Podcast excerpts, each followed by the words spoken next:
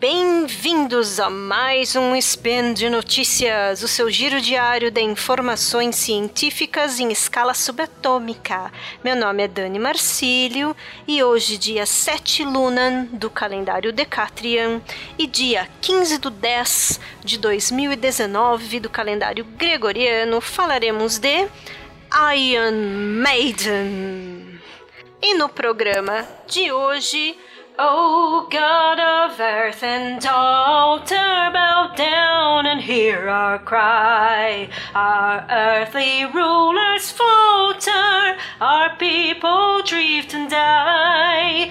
The walls of gold entomb us, the swords of scorn divide. Take not thy thunder from us, but take away our pride.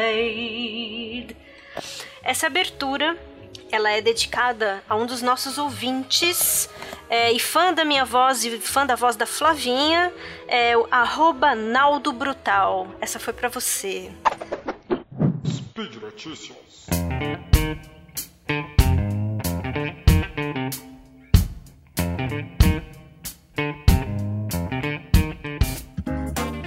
Caros e caras, ouvintes desse spin nosso de cada dia, tudo bem com vocês?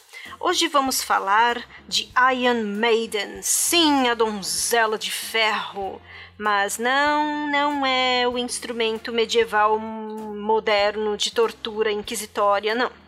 Nem também é sobre a ex-primeira-ministra britânica lá nos idos dos anos 80, a Margaret Thatcher.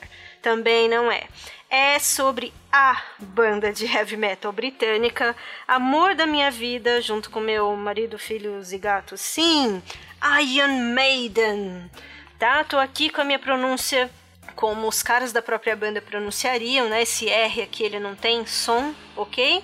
Não, um texano pronunciaria com o R, mas vou aqui seguir a pronúncia da própria banda, ok? E, né, então sobre Iron Maiden essa banda maravilhosa e sua íntima relação desde sempre com as temáticas históricas apresentadas em seus álbuns ao longo de seus quase 40 anos de carreira. E por que, povo? Porque só agora eu decidi trazer esse amor todo pelo heavy metal e pelo Iron Maiden. Heavy metal eu já falei várias vezes, né? Mas enfim, por conta de duas notícias, dois eventos recentes. Um, o Rock in Rio, né? E esse showzaço que a gente pôde assistir do Maiden, né?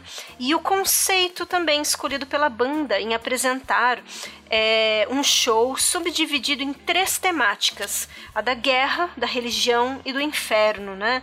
Aqui é, inscritas em, em, termos de história, né? Em história cultural e mitos, etc. E também é, a outra notícia, de número 2, é a recente e para mim assim, mais que urgente e devida, né? Demorou, né, povo? Indicação do Iron Maiden ao clubinho do Rock and Roll Hall of Fame.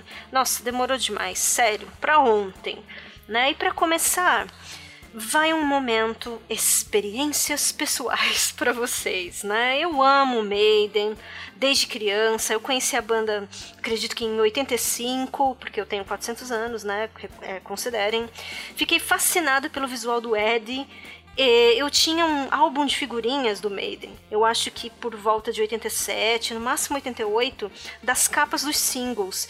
E eu que já cantava desde criança, eu me encontrei como cantora nos agudos do Bruce Dickinson, porque eu sou soprano, então na época assim, eu ouvia coisas que eram muito graves para minha voz, né? Enfim, anos mais tarde, já na escolha da minha primeira graduação da faculdade, muito influenciada pelo professor de história antiga e arqueólogo vida louca, aka Indiana Jones, eu decido pensar em humanidades. Eu sabia que eu queria fazer alguma coisa para começar em humanas, mas eu estava em dúvida se era antropologia, enfim, o que, que, eu queria fazer. Eu só bati o martelo quando descobri que o meu ídolo more do rock, né, do rock and roll e heavy metal, Bruce Dickinson, além de tenor clássico, ele era historiador.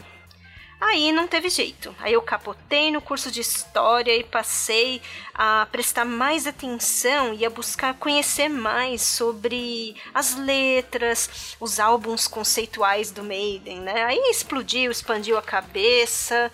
É, o meu disco do coração, o Power Slave, primeiro disco de vinil que eu comprei com o meu dinheiro, que custou 75 cruzeiros tá? É fruto de um presentinho de aniversário, nunca esqueço é todo pautado no Egito, nos mitos do Egito. Tem ali tem neocolonialismo, imperialismo, gotículos de Primeira e Segunda Guerra. Gente, é demais. E eu ainda nem sabia da questão do Bruce como piloto e acho que ele ainda nem tinha esse esse brevet que se fala, né? Mas ele é, enfim, esse ser completo, né? Piloto de Boeing, campeão de esgrima, empreendedor, criou a cerveja do Maiden. Nossa, gente, é muito título para uma pessoa só, né? Mas enfim.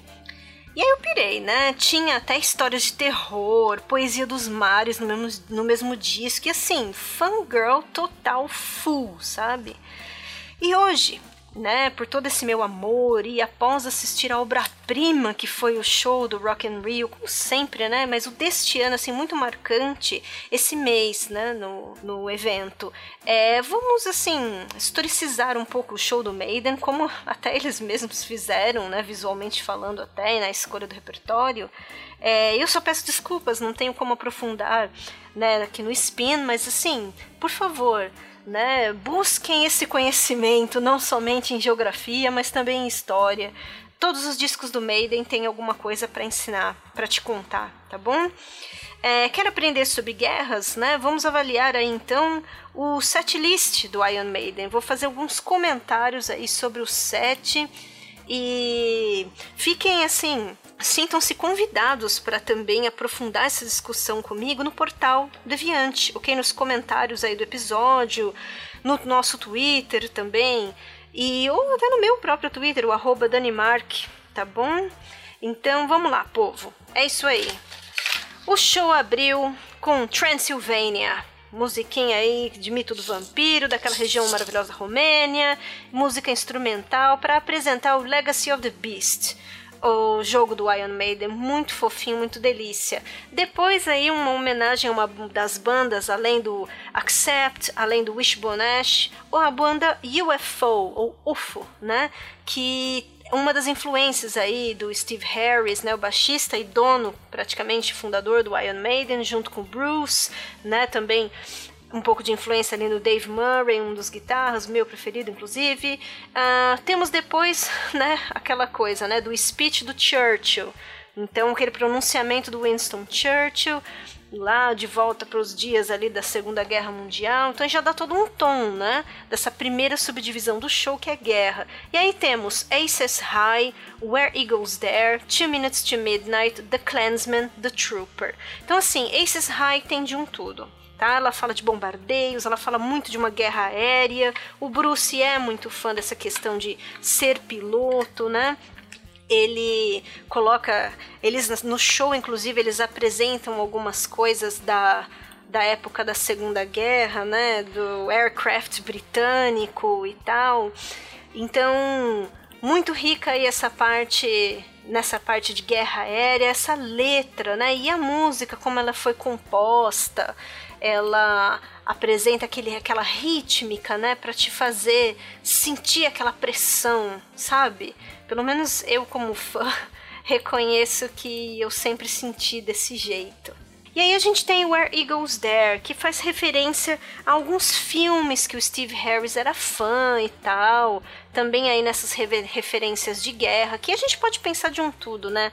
desde uma referência ao símbolo dos Estados Unidos, que tem a águia, né? A gente pode remontar até a Roma, aqui, que também usava águia, e infelizmente temos que lembrar do ninho da águia na Segunda Guerra Mundial, ali com o exército nazista, Hitler e afins.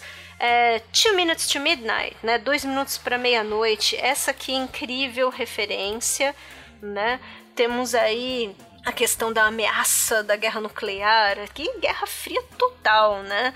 E um pouco assim, certos pensamentos que as pessoas tinham até de uma quase que uma romantização da guerra, né? Ao mesmo tempo que a gente, frase do Bruce até, ao mesmo tempo que a gente é repelido, a gente é fascinado pelos estudos de guerra, né? E esse título ele é uma referência ao Doomsday Clock né, aquele relógio que foi criado em 1947 pela revista Bulletin of Atomic Sciences.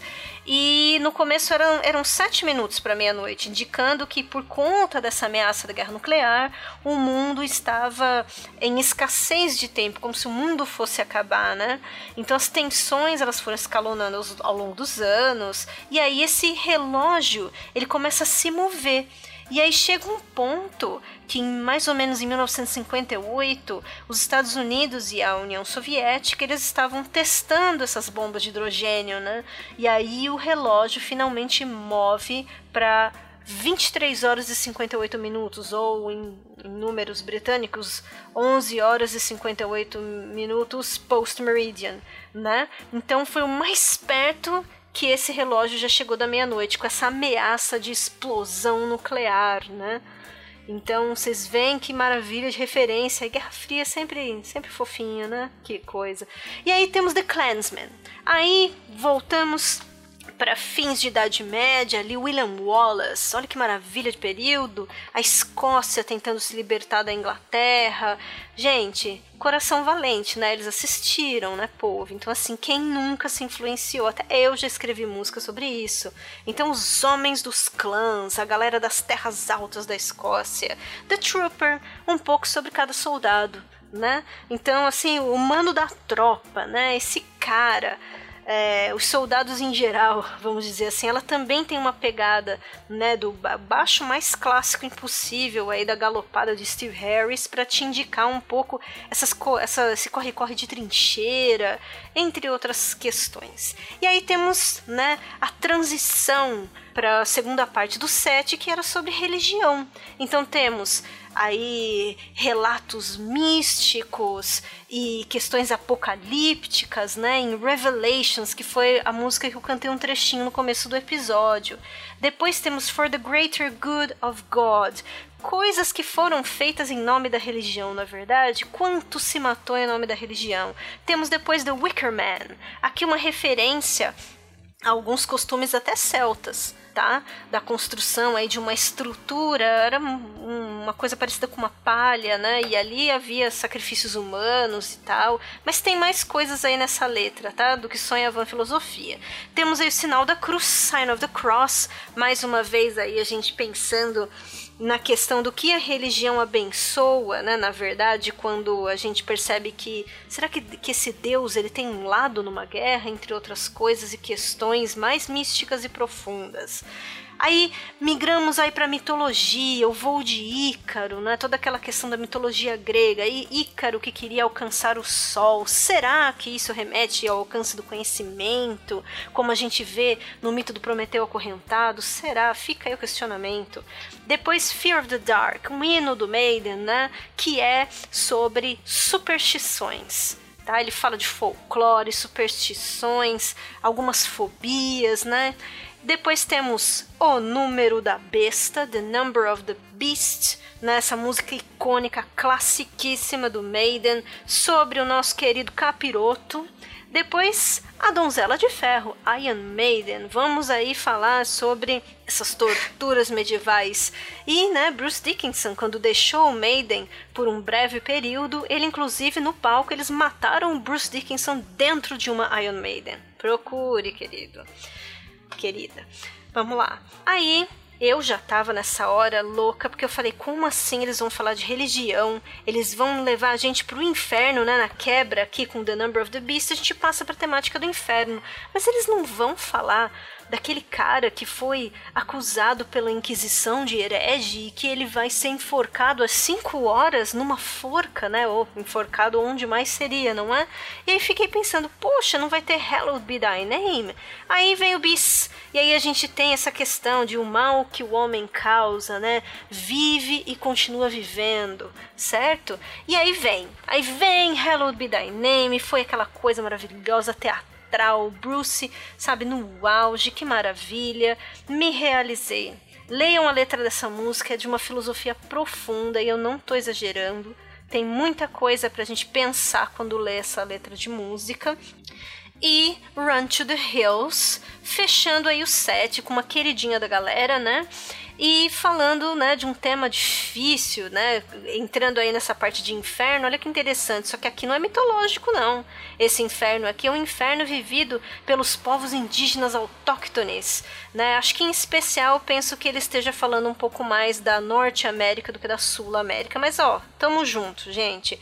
Aqui tem essa letra, ela é uma letra mais difícil, entendeu? Ela é um pouco mais explícita em termos de violência, mas foi o que aconteceu, não é? A devastação dos povos, é, estupros, uh, vilipêndios dos mais horrendos. Então, assim, Iron Maiden aí para relembrar pra gente a história da humanidade até o momento.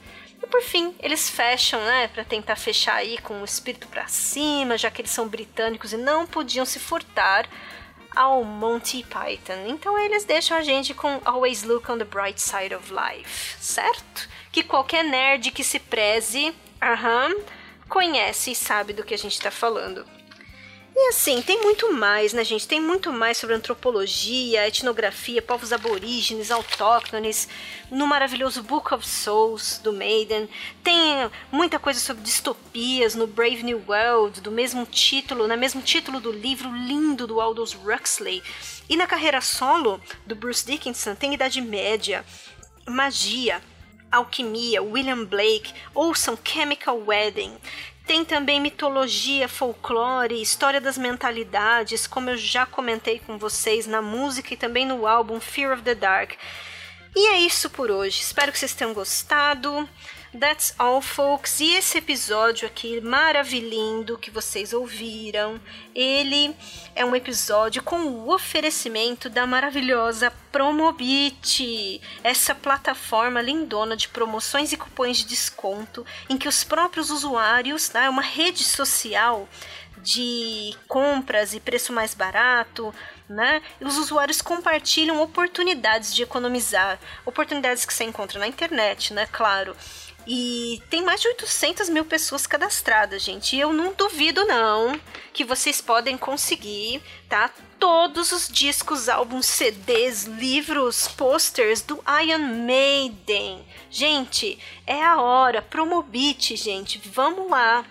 Lembro, inclusive, queridos ouvintões e ouvintonas, que todos os links comentados estão no post. E deixe lá também seu comentário, gente. Elogio, crítica, declaração de amor ao heavy metal, claro, né? Se tiver uma montagem linda do Eddie também. Lembro ainda que esse podcast só é possível acontecer mais do que qualquer outra coisa por conta do seu apoio no patronato do SciCast, tanto no Patreon quanto no Padrim. Um grande abraço metaleiro, up the irons e até amanhã.